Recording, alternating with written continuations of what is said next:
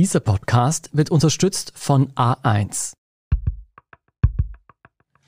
Es ist wichtig, den persönlichen Kontakt zu haben und persönlich den Präsidenten mit den Wirklichkeiten des Krieges, so wie er derzeit stattfindet, zu konfrontieren. Anfang April besucht Österreichs Bundeskanzler Karl Nehammer Russlands Präsidenten Wladimir Putin in Moskau. Ich verstehe nicht, dass Österreich als erstes Land bei Putin einmarschiert, bitte. Er blamiert uns. Es hilft Putin aus der politischen Isolation und insofern halte ich diesen Besuch für keine kluge Entscheidung. Es ist ein Besuch, der für viel Kritik an Karl Nehammer sorgt, in der heimischen Bevölkerung genauso wie bei erfahrenen Russland-Experten. Wie kam es zu dieser Entscheidung? Wer hat den Kanzler dazu bewogen, dieses außenpolitische Risiko einzugehen? Katharina Nehammer soll dann zu ihrem Mann gesagt haben, naja, dann fahr halt hin und red mit ihm. Die Vermutung, Katharina Nehammer fungiert ohne offiziellen Auftrag als engste Beraterin des Kanzlers. Vorbei an allen Ämtern zieht sie im Hintergrund die Fäden. Dann ist allerdings ein anonymer Brief aufgetaucht. Und da waren dann einige mehr oder weniger schwerwiegende Vorwürfe drinnen. Ein Umtrunk der Kanzlergattin mit Personenschützern endet in einem Unfall. Der Verdacht, das Staatsoberhaupt versucht den Vorfall zu vertuschen. Persönliche Interessen kompromittieren die Integrität des Bundeskanzlers. Und möglicherweise kann man auch sagen, dass Katharina Nehammer nicht die optimale Beraterin für ihren Mann ist. Vielleicht ist sie einfach zu nah dran. Ich bin Jolt Wilhelm vom Standard. Und ich bin Antonia Raut vom Standard. In dieser Folge von Inside Austria sehen wir uns an, wie viel Macht die Frau des Bundeskanzlers hat. Hausfrau oder Schattenkanzlerin? Wer ist Katharina Nehammer? Und könnte sie Österreichs Staatsoberhaupt noch zum Verhängnis werden?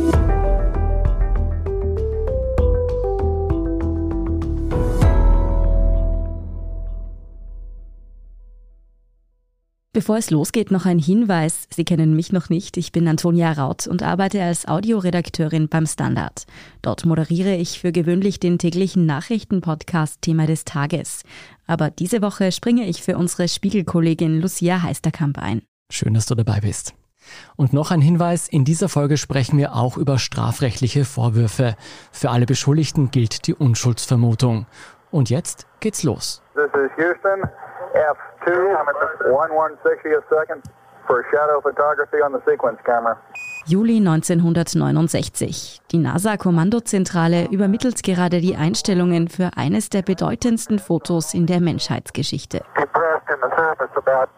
Diese Szenen werden weltweit übermittelt. Auch der österreichische Rundfunk ist live dabei. Es ist dies nicht eine Fernsehshow, die gemacht wird vom Mond für das Fernsehen, sondern das Fernsehen auf der ganzen Welt. Die Öffentlichkeit muss sich nach den Astronauten richten. Der Mann, den Sie hier hören, ist ORF-Moderator Peter Niedetzky und er wartet auf die historische Botschaft aus dem All. Diese beiden Männer entscheiden nicht nur über ihr eigenes Leben dort oben. Sie entscheiden über den größten Auftrag vielleicht, den überhaupt je Menschen auf der Erde bisher bekommen haben.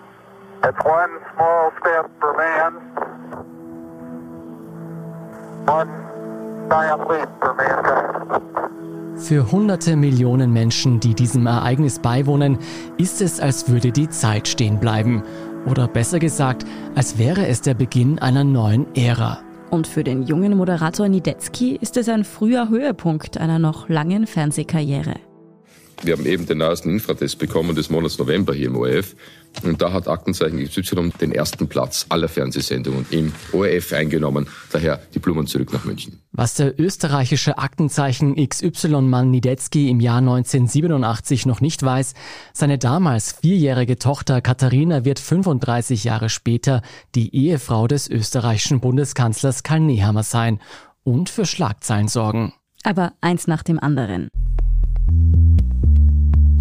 Katharina Nehammer ist Wienerin.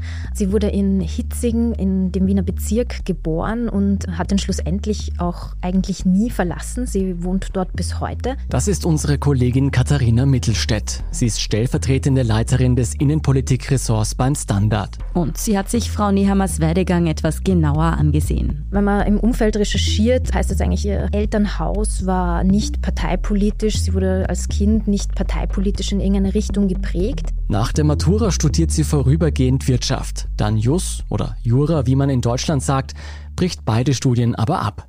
Ihr großes Interesse gilt schon wie bei ihrem bekannten Vater den Medien, allerdings hinter der Kamera. Ich wünsche Ihnen einen wunderschönen Nachmittag. Niemand bereut gerne. Und dennoch tun wir es. Und glauben Sie mir, nicht einmal die erfolgreichsten Menschen auf dieser Welt sind davor gefeit, sich falsch entschieden zu haben. Katharina Nehammer landet in der Redaktion der Barbara Kali Show, eines bekannten österreichischen Talkformats. Dann wechselt sie zum damals neu gegründeten Sender Puls TV, heute Teil von Pro7 Sat1. Und nicht nur Medien haben es ihr angetan. Katharina und Karl Nehammer haben sich offenbar eigentlich schon als Kinder kennengelernt, irgendwie über die Eltern. Sie kommen zusammen, da war Katharina Nehammer 20 Jahre alt, also noch relativ jung, und Karl Nehammer ist 10 Jahre älter als sie, also der war damals 30. 2007 heiraten die beiden. Sie übernimmt seinen Nachnamen. Und über ihren Mann kommt Katharina Nehammer in Kontakt mit der Volkspartei, der ÖVP. Das trifft sich insofern gut, dass sie durch die Medienarbeit ein ausgeprägtes Gespür für PR und Kommunikation entwickelt hat. Katharina Nehammer ist eigentlich eine relativ klassische Pressesprecherin, wie man sie sich vorstellt. Also sie ist sehr zugänglich, sie ist eine offene Person, sie erzählt gerne, sie redet viel, sie lacht. Es gibt wahrscheinlich irgendwie zwei Typen von Pressesprechern. Die einen sind eher so die, die ganz stringent einfach Informationen weitergeben und Anfragen beantworten. Und dann gibt's die, die eher auch irgendwie so ein bisschen rundherum erzählen, die gerne Hintergrundinformationen geben. Und ich würde sagen, Katharina Nehammer war eher der zweitere Typus Pressesprecherin. Die erste Berührung mit der Politik hat sie bereits 2004. Da hilft die Medienmanagerin im Bundespräsidentschaftswahlkampf der ÖVP-Kandidatin Benita Ferrero-Waldner mit. Ich glaube, heute muss er zugänglich sein. Er muss zuhören können. Man muss sozusagen eine Bürgerpräsidentin sein in der Zukunft. Ich glaube, das ist ganz, ganz wichtig. Ferrero-Waldner wird allerdings die Wahl gegen Heinz Fischer verlieren. Ihn kennen Sie bereits aus unserer Österreich-Russland-Serie. Für Katharina Nehammer ist es jedoch der Beginn einer steilen politischen Karriere in der zweiten Reihe. Also 2015 wechselt Katharina Nehammer zu Sebastian Kurz, also erstmals quasi beruflich direkt in die Politik. Sebastian Kurz ist zu dieser Zeit Außenminister und sie macht für ihn Eventmanagement, sie organisiert Empfänge. Sie wird früh Teil des türkisen Aufschwungs in der ÖVP. Heute noch findet man Bilder von ihr und der Sebastian Kurz-Kampagne in sozialen Medien. Ein Jahr später, 2016, ist sie dann bereits Pressesprecherin des damaligen Innenministers Wolfgang Sobotka. Denn es geht nicht um meine Person, es geht auch nicht um die Regierung alleine, sondern es geht vor allem um die Sicherheit der Österreicherinnen und Österreicher, meine Damen und Herren. Spannend daran ist, während sich Katharina Nehammer bereits auf Ministeriumsebene um die schwierigen Kommunikationsaufgaben des Innenressorts kümmert, ist ihr Mann Karl noch ein typischer Parteifunktionär. Genauer gesagt Chef des Arbeitnehmerverbunds der ÖVP. Das ändert sich erst, als Sebastian Kurz Karl Nehammer zum Generalsekretär der ÖVP bestellt. Er hat den Schritt in die erste Reihe gewagt. Er wurde Politiker, der in der ersten Reihe draußen steht und als ÖVP-Generalsekretär eben schon medial präsent war. Katharina Nehammer blieb im Hintergrund. Während Karl ins Rampenlicht tritt, arbeitet Katharina Nehammer bis 2020 noch im Kabinett der Verteidigungsministerin Claudia Tanner. Doch dann nimmt ihre politische Karriere ein jähes Ende. Ja, meine sehr geehrten Damen und Herren, ich erwarte mir heute vom Innenministerrat ein klares Signal für einen robusten Außengrenzschutz. Im Jänner 2020 wird Karl Nehammer in der mittlerweile türkis-grünen Regierung Innenminister von Österreich. Diejenigen, die jetzt die EU-Außengrenze schützen, schützen auch die österreichische Grenze und in Wahrheit alle europäischen Binnengrenzen. Durch Karls Beförderung wird das Politpaar Nehammer zum politischen Streitthema. Damals wurde sehr stark die Diskussion vorangetrieben, das kann doch wohl nicht sein, dass etwas wie die Landesverteidigung und die innere Sicherheit in ein und derselben Familie quasi zu Hause besprochen und über quasi die ministeriellen Grenzen hinweg Thema sein können. Dieser Interessenskonflikt wird von den Beteiligten heftig bestritten. Die Arbeit beider Nehammers würde trotz familiärer Verbindungen getrennt verfolgt werden können. Aber dann, nach nicht allzu langer Zeit, hat Katharina Nehammer sich doch aus dem Verteidigungsministerium verabschiedet und ist in eine ÖVP-nahe PR-Agentur zu Gregor Schütze gewechselt. Katharina macht also Platz für die Karriere ihres Mannes. Doch auch der Wechsel zurück in die Privatwirtschaft währt nicht lange. So wie es irgendwie in dem Umfeld der Nehammers argumentiert wird, gab es halt irgendwie ein ständiges Problem über Vereinbarkeiten. Und so hat sie sich offensichtlich irgendwann gedacht, nein, sie steigt da jetzt einmal aus. Und ja, das war dann zufälligerweise, weil damals war es äh, wohl noch nicht absehbar, kurz bevor Karl Nehammer tatsächlich als Bundeskanzler angelobt wurde. Der bisherige Innenminister folgt auf Alexander Schallenberg, der die Führung der Regierung nach nicht einmal zwei Monaten wieder abgab. Ich gelobe.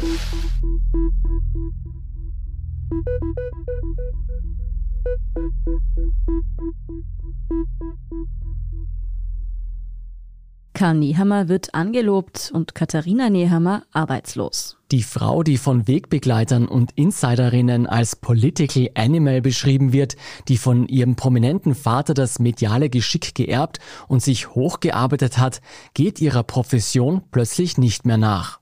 Zumindest öffentlich eigentlich das erste Mal, dass Katharina Nehammer auffällig wurde als unter Anführungsstrichen Kanzlergattin, war damals, als Karl Nehammer als Kanzler der Kronenzeitung, der größten Tageszeitung Österreichs, einem Boulevardmedium, ein Interview gegeben hat aus dem Auto hinaus. Das Interview vom Februar 2022, das Kollegin Katharina Mittelstädt hier beschreibt, ist in mehrerer Hinsicht ungewöhnlich. Fotos zeigen, wie die gesamte Kanzlerfamilie in Urlaubskleidung Teil einer medialen Inszenierung wird. Das ist auch etwas, was sie als seine Beraterin sich für ihn überlegt hat. Er soll nahbar wirken, er soll ein Mensch sein. Nach Sebastian Kurz, der zwar sehr populär war, aber doch auf Distanz. Soll jetzt quasi Karl Nehammer der sein, der an den Menschen dran ist, der ein normaler Österreicher ist, wie alle anderen auch. Der Lautsprecher ist an, die ganze Familie hört zu und es ist Frau Nehammer, die am Steuer sitzt. Nicht nur hat sie für ihren Ehemann und Kanzler einen eigenen neuen Stil überlegt, sie scheut auch nicht davor zurück, selbst Teil dieser Inszenierung zu werden.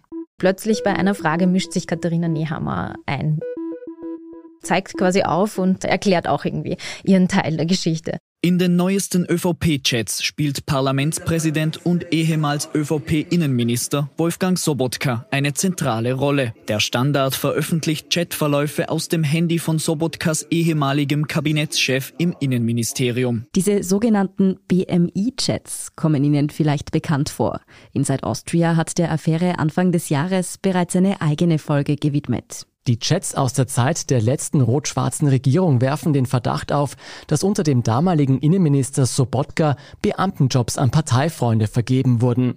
Außerdem werden darin Vertreter des roten Koalitionspartners wüst beschimpft.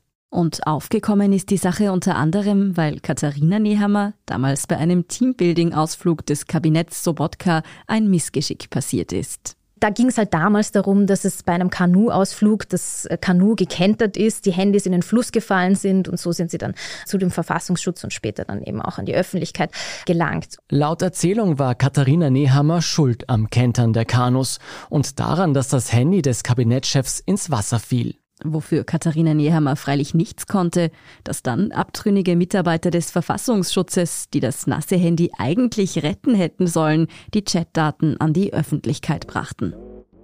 Und Katharina Nehammer wollte damals eben erklären, ja, nein, also sie hat da gar nicht gewackelt auf dem Boot, sie wusste nur nicht, dass man nicht aufstehen darf, so in diese Richtung. Wie gesagt, hören Sie sich unsere Folge zu den BMI-Chats an. Sie werden nicht enttäuscht sein. Dieses lockere, aber eben auch eigenartige Interview aus dem Auto mit der Kronenzeitung ist jedenfalls der erste Moment, in dem Katharina Nehammer in der Öffentlichkeit so richtig auffällt. Und zwar als eine Frau, die eben nicht still neben dem Kanzler sitzt, sondern auch mitreden möchte und sich da auch kein Blatt vor den Mund nimmt.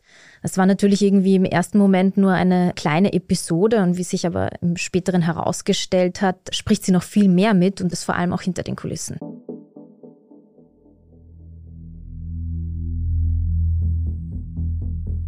Der österreichische Kanzler Nehammer hat am Samstag die Ukraine besucht. Danach ist er nach Russland weitergereist. Nun ist Nehammer der erste EU-Regierungschef bei Putin seit Kriegsbeginn. Das Gespräch sei hart und direkt gewesen, sagt Nehammer. Anfang April trifft Karl Nehammer Wladimir Putin in Moskau.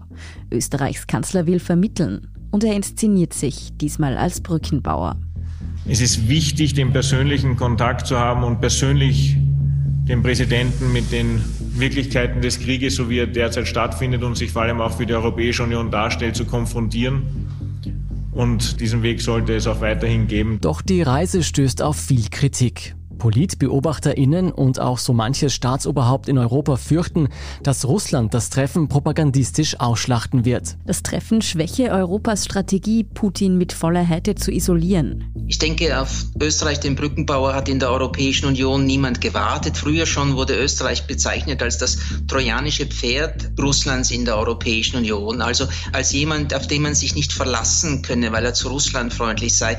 Diese Stimmen haben zugenommen und das fügt dem Land eigentlich nur außenpolitischen Schaden zu.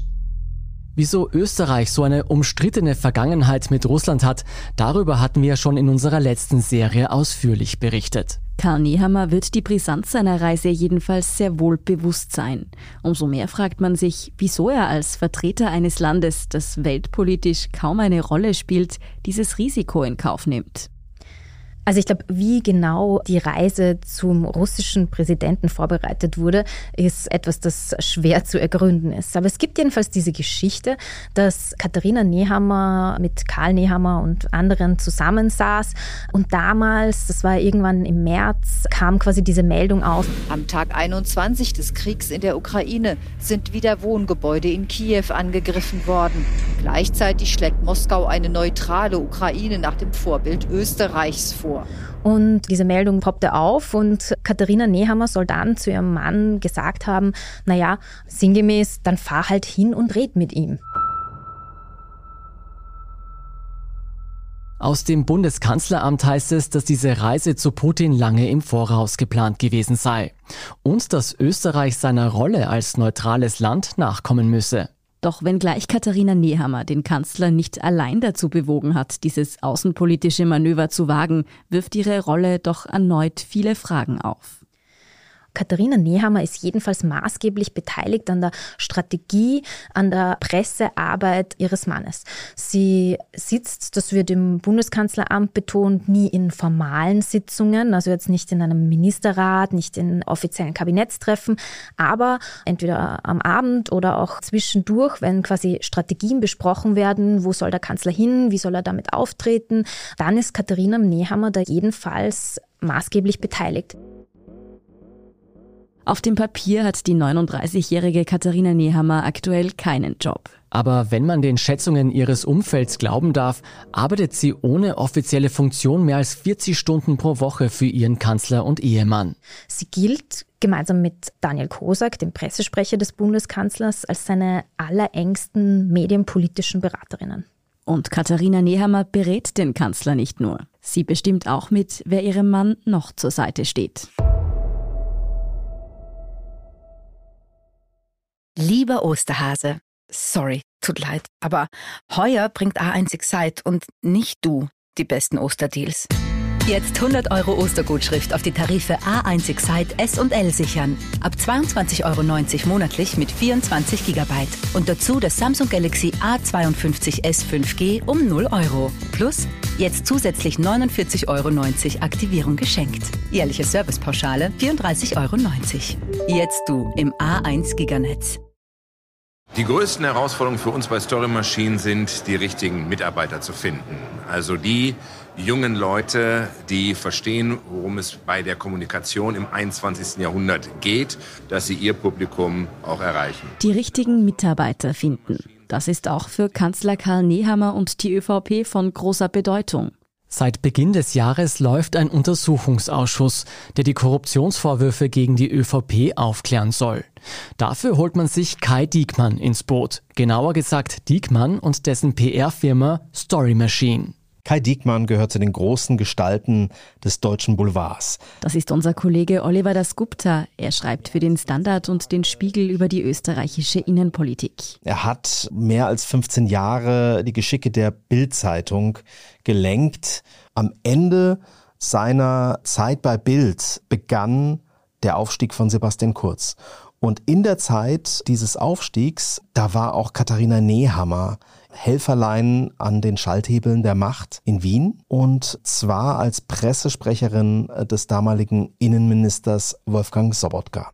Das war so um das Jahr 2016, 2017 herum. Da hatte Katharina Nehammer also schon Regierungsroutine, während ihr Mann noch Funktionär in Niederösterreich war. Und PR-Profi Katharina Nehammer erlebt in dieser Zeit live mit, wie Sebastian Kurz von der positiven Berichterstattung der Bild profitiert. Auch in Österreich hat Gewicht, was in Deutschlands größter Zeitung steht. Ja, Julian, er spricht hier von einer kranken Ideologie. Wie wohltuend findest du es, dass sich hier einer hinstellt und das mal so klar und deutlich sagt? Ich glaube, dieser Satz, ich will diese kranke Ideologie nicht in Europa, hat Europa gefehlt. Dieser Satz war überfällig, denn nichts anderes ist der Islamismus. Also in dieser Zeit hat Sebastian Kurz ja auch durchaus mit wohlwollender Flankierung der Bild-Zeitung und des Springer Verlages einen medialen und politischen Aufstieg hingelegt. Er war plötzlich der Prototyp des neuen, konservativen, beinhart in der Ausländerpolitik, aber eben auch sehr, sehr smart. Die aufstrebende PR-Expertin Katharina Nehammer lernt den damaligen Bildchef Kai Diekmann dann auch 2018 bei einer Veranstaltung kennen. Und spätestens seit dieser Zeit dürfte Frau Nehammer überzeugt von den Fähigkeiten Diekmanns gewesen sein. Es liegt nahe, dass gerade Katharina Nehammer, die langjährige Pressesprecherin, sich gesagt hat, okay, was vor ein paar Jahren so gut mit Sebastian Kurz und der Bildzeitung geklappt hat, könnte vielleicht auch jetzt mit meinem Ehemann Karl Nehammer und der Bildzeitung klappen. Katharina Nehammer stellt also einen Kontakt her. Diekmann wird engagiert, vorerst um die ÖVP im Korruptionsuntersuchungsausschuss zu unterstützen. In dem werden gerade die Vorwürfe rund um Amtsmissbrauch, Korruption und Postenschieberei aufgearbeitet, über die wir in vielen anderen Folgen von Inside Austria bereits gesprochen haben. Seitdem taucht Kai Diekmann aber auch abseits dieses PR-Auftrags immer öfter an der Seite des österreichischen Kanzlers auf. Zuletzt bei dessen Reise in die Ukraine und bei dessen Besuch bei Putin. Zwar wird betont, dass Diekmann auf eigene Kosten nach Kiew zu Zelensky und nach Moskau gereist ist an der Seite von Nehammer. Doch nachdem Diekmann bzw. dessen PR-Firma vom Kanzleramt bezahlt wird, liegt nahe, dass diese Reisen auch zumindest indirekt im Auftrag des Kanzlers erfolgen. Und es wird gemunkelt, Diekmann habe schon in der Planung der Treffen eine wichtige Rolle gespielt. Bild traf Russlands Präsident Wladimir Putin zum Interview in Sochi. Also Diekmann hat, wie gesagt, mit Österreich eigentlich wenig am Hut. Allerdings gehört er zu den deutschsprachigen Journalisten, die bereits Wladimir Putin persönlich kennengelernt haben, die ihn interviewt haben. Und das war dann auch die Begründung für seine Mitreise nach Moskau. Katharina Nehammer schafft es also, den ehemaligen Bildchefredakteur und dessen Expertise ins Kanzlerteam zu holen. Ein genialer Schachzug, könnte man denken. Doch zumindest in einer Hinsicht geht dieser Plan nach hinten los dass man nach Moskau fliegt, da ähm, gibt man sozusagen Wladimir Putin eine Art Aufwartung in einer Zeit, in der er in grausamer Weise hier in der Ukraine jeden Tag sein wahres Gesicht zeigt. Deswegen halte ich diesen Besuch von Karl Nehammer für einen großen Fehler des österreichischen Kanzlers. Ab dem Zeitpunkt, als klar wurde, dass Nehammer zu Putin reist, hat sich die Bild-Zeitung, namentlich Paul Ronsheimer, sehr kritisch geäußert über Nehammer und überhaupt über diesen Gedanken, dass jetzt jemand in dieser Phase den Kreml-Chef besucht. Der stellvertretende Bildchefredakteur Paul Ronsheimer sieht Österreichs Besuch also kritisch. Und manche BeobachterInnen halten Nehammers Einbindung von Diekmann für einen Fehler. Was man zum jetzigen Stand feststellen kann, ist, die Einbindung von Kai Diekmann durch Katharina Nehammer ist offensichtlich eher suboptimal. Also vielleicht ist er einfach der falsche Berater zurzeit für Karl Nehammer. Und möglicherweise kann man auch sagen, dass Katharina Nehammer bei all ihrer kommunikativen Expertise nicht die optimale Beraterin für ihren Mann ist. Vielleicht ist sie einfach zu nah dran. Katharina Nehammer hat also großen Einfluss auf ihren Mann. Ob dieser jetzt gut oder schlecht ist, zu dieser Frage kommen wir noch. Vorher wollen wir aber wissen, darf sie das eigentlich?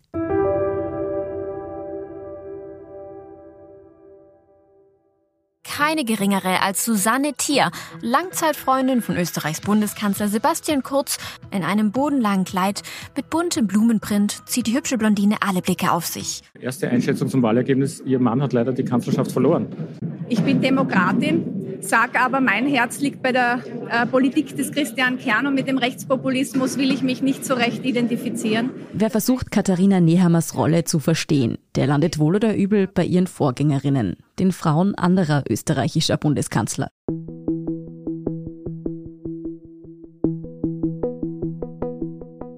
Es gab natürlich irgendwie aktivere und weniger aktive Frauen an der Seite der österreichischen Bundeskanzler, die regelmäßig auch irgendwie auf Veranstaltungen zu sehen waren, die medial präsent waren. Das gab's alles. Allerdings hat sich keine von ihnen politisch so eingebracht wie Katharina Nehammer. Das bedeutet, Österreich steht vor einer völlig neuen Situation. Ist aber gerade auch der Umstand, dass es eben die Frau des Kanzlers ist, die sich in Staatsgeschäfte einmischt, Grund dafür, dass es aktuell so viel Wirbel um die Nehammers gibt? Es lässt sich wahrscheinlich schwer beurteilen, inwieweit quasi ihr Frausein da eine Rolle spielt. Definitiv spielt eine Rolle, dass es keine Tradition gibt dazu in Österreich. Es ist eine völlig neue Auslegung dieser Rolle an der Seite eines Bundeskanzlers. Doch ob Frau oder nicht, Katharina Nehammer lässt sich von eingerosteten Rollenbildern nicht abhalten. Und Beispiele aus der Vergangenheit zeigen, dass sie ungerechtfertigte Kritik und haltlose Vorwürfe nicht auf sich sitzen lässt. Katharina Nehammer steht morgen vor Gericht. Genauer gesagt, sie klagt vor Gericht und zwar in Krems. Konkret geht es um ein sogenanntes Wut-Posting, also ein Facebook-Posting, das im vergangenen Jahr über 1400 Mal auch geshared, also geteilt wurde. Es ging da damals um den Skandal, um den Maskenhersteller Hygiene Austria und es wurde behauptet, sie würde für die Hygiene Austria arbeiten und sie hat das durchgestritten und gewonnen. Es stimmte nicht. Das Oberlandesgericht Wien hat schlussendlich entschieden, für sie dieses Posting sei ehrenbeleidigend gewesen gewesen. Bei diesem Rechtsstreit war Katharina Nehammer noch Ehefrau des Innenministers Karl Nehammer. Aber er zeigt, sie scheut sich nicht, ihre eigene Rolle zu spielen, auch von der Seitenlinie aus.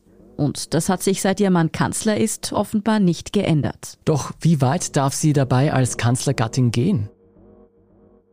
Also grundsätzlich ist es in Österreich gänzlich ungeklärt, wie viel jetzt eine Kanzlergattin oder im Fall auch ein Kanzlerinnengatte sich mit einmischen darf. Es gibt keine Rechtsgrundlage. Es ist also nirgends geregelt, was die PartnerInnen des Regierungschefs oder der Regierungschefin denn nun dürfen und was nicht. Und diese Lücke wird jetzt zum Thema.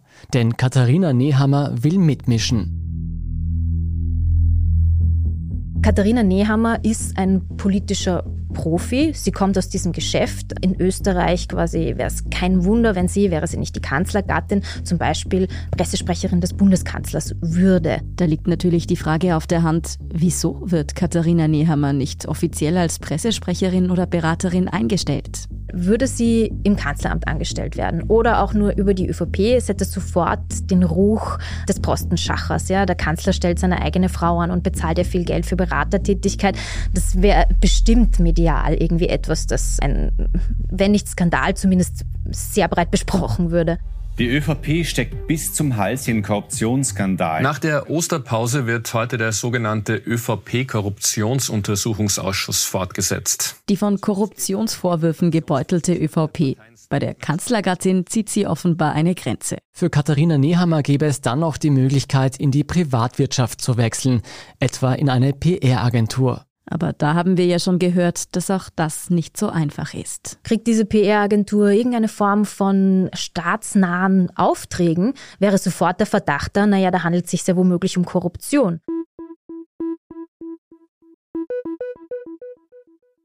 Nicht ungerechtfertigterweise, also dem müsste man natürlich irgendwie auf den Grund gehen.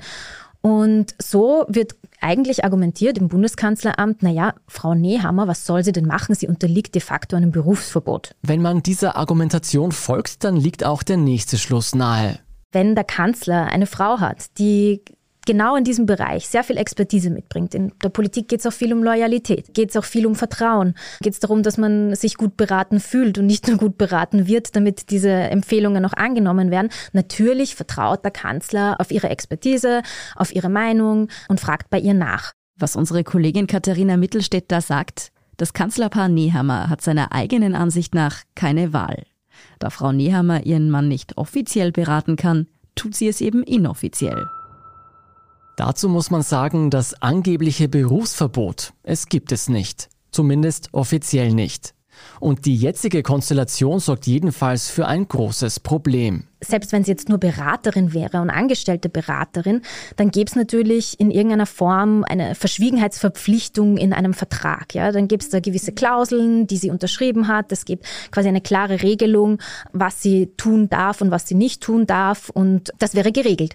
Und so etwas gibt es logischerweise in dieser Form nicht. Fakt ist, Katharina Nehammers Involvierung in die Politik ist in dieser Form problematisch. Und das fällt immer öfter auf. Beispielsweise, als sie den Kanzler bei einer Reise begleitet. Es gibt Reisen des Bundeskanzlers, da ist es quasi erwünscht, dass er seine Partnerin oder das Staatschefs und Staatschefinnen, wenn sie sich irgendwo treffen, ihre Partner und Partnerinnen mitnehmen. Dann gibt es aber auch Arbeitsbesuche, bei denen diese repräsentative Begleitung nicht gebraucht wird. Katharina Nehammer ist bei einer solchen Reise nach Berlin aber trotzdem mitgefahren.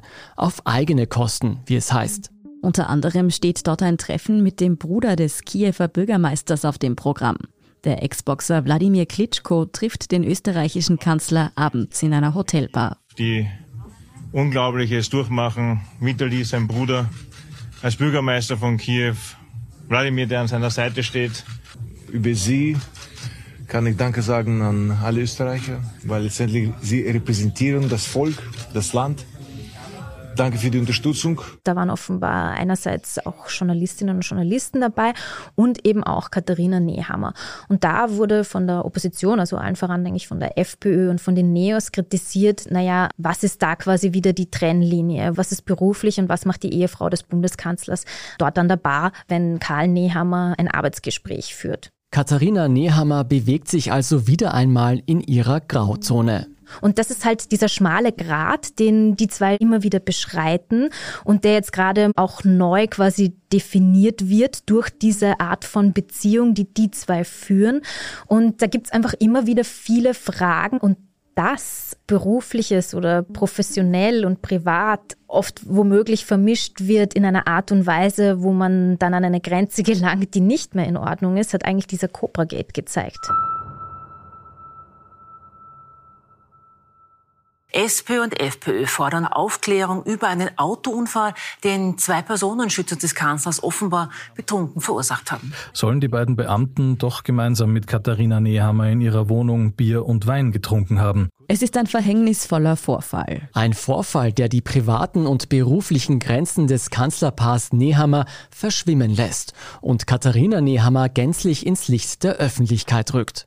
Da geht es darum, dass sich zwei Leute betrunken in ein Auto gesetzt haben und dann einen Parkschaden verursacht haben. Das ist unsere Kollegin Gabriele Schandl vom Standard. Sie hat sich den als Cobra Gate bekannten Vorfall genau angesehen. Das ist nicht toll natürlich, aber das ist grundsätzlich auch keine Meldung in einer überregionalen Zeitung. Nur die zwei Personen waren die Personenschützer von Katharina Nehammer und der Unfall ereignete sich vor deren Wohnung in Wien. Also, zwei Personenschützer der österreichischen Polizeispezialeinheit Cobra bauen einen Unfall. Betrunken. Und das wortwörtlich vor der Haustür des Kanzlers. Anfangs ist der Vorfall trotzdem keine große Sache.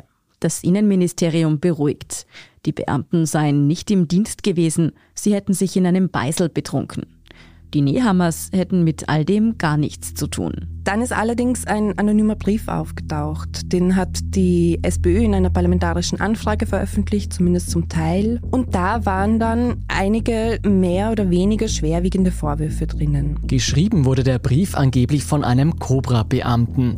Und das Schreiben enthält so viel Hintergrundwissen und Details, dass klar ist, es muss wirklich von einem Insider stammen. Der Verfasser bezeichnet sich selbst als frustriert und er erhebt schwere Vorwürfe gegen die Nehammers. Der spricht eben davon, dass die Nehammers die Personenschützer zu privaten Zwecken einspannen sollen, dass es da irgendwie ein bisschen ein ungesundes, privates, persönliches Verhältnis gäbe zwischen vor allem Katharina Nehammer und einigen der Personenschützer. Dazu muss man wissen, ob ein Staatsoberhaupt und dessen Familie Personenschutz erhalten und wer sie letztlich beschützt, darüber entscheidet in Österreich nicht das Bundeskanzleramt, sondern das Innenministerium. Und dass das prinzipiell nicht besonders angenehm ist, wenn immer jemand auf einen aufpasst, liegt auf der Hand.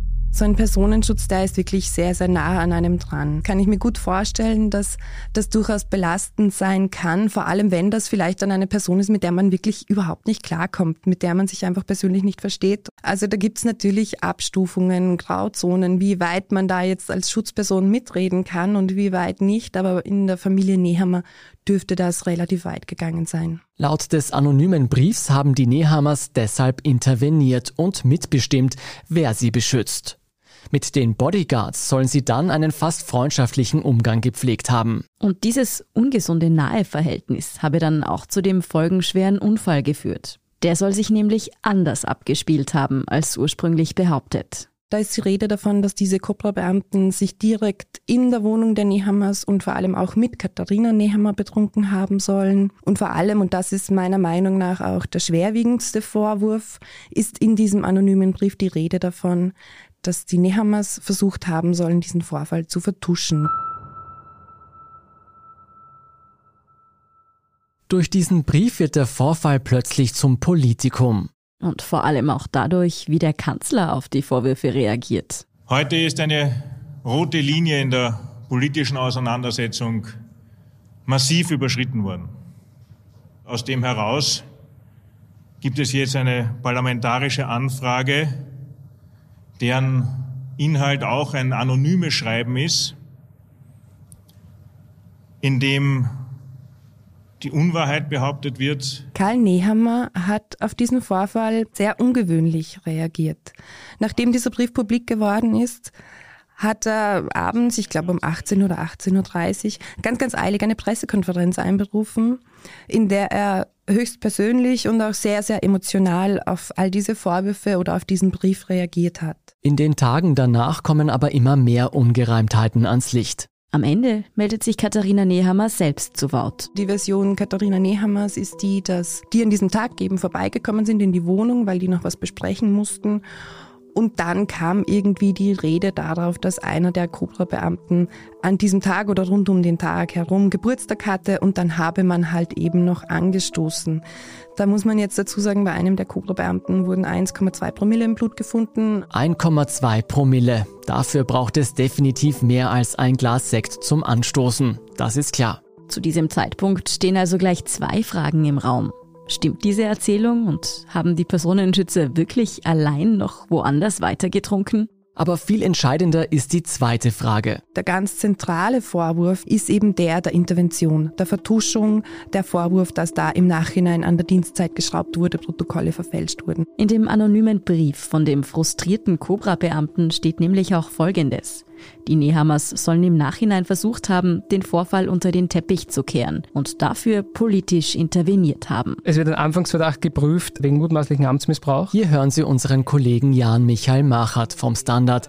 Auch er hat sich die Causa Cobra angesehen gegen den Direktor der Cobra, Bernhard Treibenreif. Dieser soll veranlasst haben, dass der Unfall mit den betrunkenen Beamten so dokumentiert wird, dass er mit der Version der Nehammers zusammenpasst. Haben die Nehammers also ihre Kontakte spielen lassen, um den Vorfall zu vertuschen? Also Intervention wäre natürlich, sollte sich das als richtig herausstellen, natürlich schwerst problematisch aus Sicht der Kanzlerfamilie.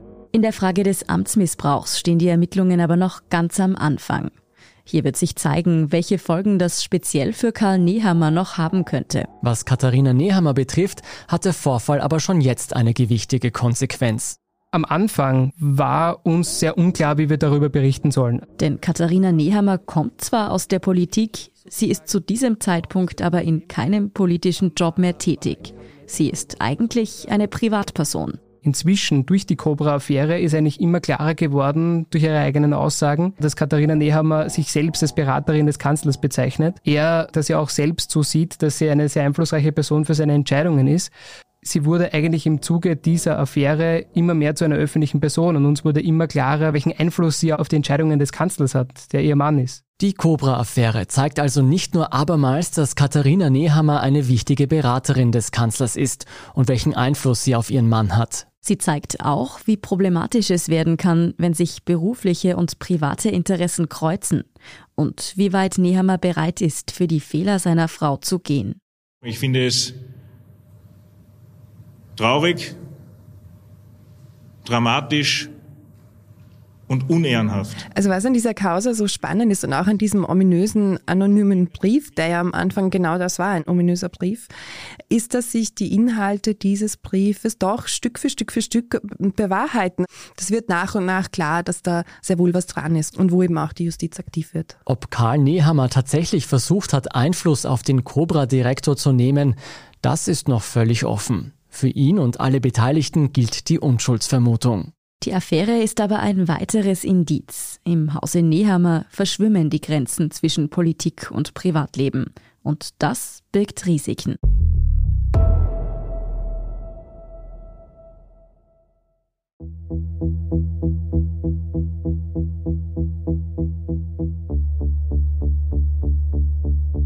Die Reise zu Wladimir Putin, dass Kai Diekmann an Bord geholt wurde, die mediale Inszenierung von Karl Nehammer als nahbarer Kanzler und auch Cobra Gate. All das zeigt, wie viel Einfluss Katharina Nehammer auf ihren Ehemann und Kanzler hat. Wer also Österreichs Kanzler und seine Politik verstehen will, der wird auch seine Frau im Hinterkopf behalten müssen.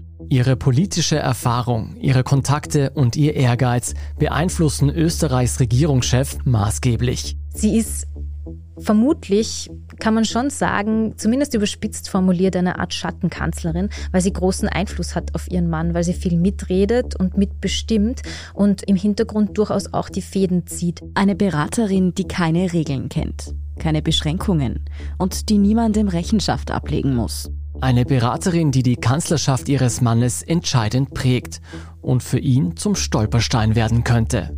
Inside Austria hören Sie auf allen gängigen Podcast-Plattformen, auf derstandard.at und auf spiegel.de. Wenn Ihnen unser Podcast gefällt, folgen Sie uns doch und lassen Sie uns ein paar Sterne da. Kritik, Feedback oder Vorschläge zum Podcast wie immer an insideaustria.spiegel.de oder an podcast.derstandard.at. Unsere journalistische Arbeit können Sie am besten mit einem Abonnement unterstützen. Alle Infos zu einem Standard-Abo finden Sie auf abo.derstandard.at. Und unsere Hörerinnen und Hörer können mit dem Rabattcode Standard drei Monate lang für 30 Euro das Angebot von Spiegel Plus testen und 50% sparen. Alle Infos dazu finden Sie auf spiegel.de slash der Standard. Alle Links und Infos stehen wie immer auch in den Show Notes zu dieser Folge. Und noch ein Hinweis in eigener Sache. Inside Austria ist für den Deutschen Podcastpreis nominiert. Und zwar unsere Serie zum Aufstieg und Fall von Sebastian Kurz. Wenn Sie uns unterstützen wollen, stimmen Sie gerne für uns ab unter www.deutscher-podcastpreis.de. Den Link dazu finden Sie ebenfalls in den Show Notes. Danke fürs Zuhören und allen, die auch hinter den Kulissen an diesem Podcast mitwirken. Das waren diesmal vor allem Ole Reismann und Christoph Grubitz. Ich bin Antonia Raut. Ich bin Jolt Wilhelm. Wir sagen Tschüss und Baba.